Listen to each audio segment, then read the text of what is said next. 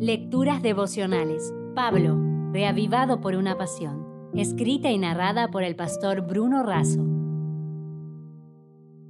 Hoy es 9 de febrero y el título es un poco fuerte. Hipócritas. Tú pues, ¿qué enseñas a otro, no te enseñas a ti mismo? Tú que predicas que no se ha de robar, robas. Es lo que dice en Romanos capítulo 2, versículo 21. ¿Qué es un hipócrita? Es alguien que actúa, interpreta un texto, finge y usa máscaras que ocultan su verdadero rostro. La hipocresía tiene dos herramientas básicas que pueden actuar de manera individual o combinadas, la simulación y el disimulo. La simulación consiste en mostrar algo distinto de lo que se es, en tanto que el disimulo oculta lo que no se quiere mostrar. En Romanos 2, Pablo plantea algunas actitudes hipócritas. En primer lugar, jactarse en la ley por creer que ella nos hace superiores. La jactancia es siempre pecado, incluso de un hecho cierto, pero mucho más si se trata de una falsedad.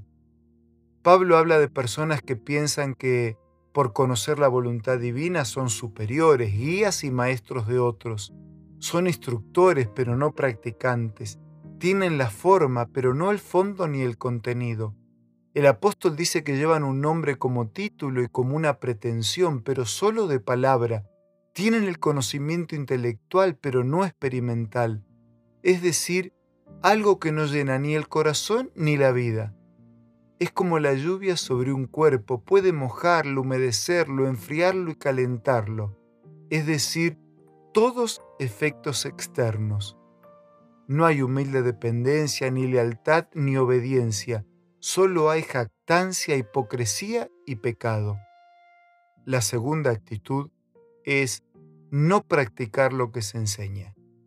Esto implica pasar de la jactancia hipócrita a la falsedad hipócrita. Decir, pero no hacer.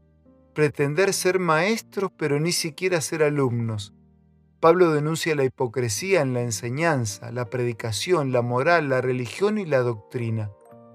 Todas estas exigen fidelidad, autenticidad y coherencia. La hipocresía es siempre un mal testimonio, por esto el nombre de Dios es blasfemado.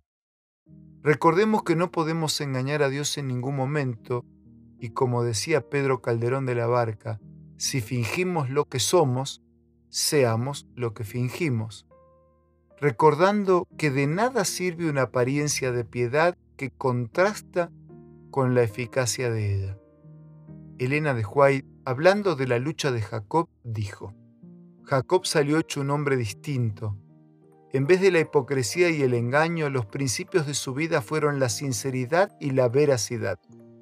Había aprendido a confiar con sencillez en el brazo omnipotente y en la prueba y la aflicción, se sometió humildemente a la voluntad de Dios. Los elementos más bajos de su carácter habían sido consumidos en el horno y el oro verdadero se purificó hasta que la fe de Abraham e Isaac apareció en Jacob con toda nitidez. Si desea obtener más materiales como este, ingrese a editorialaces.com.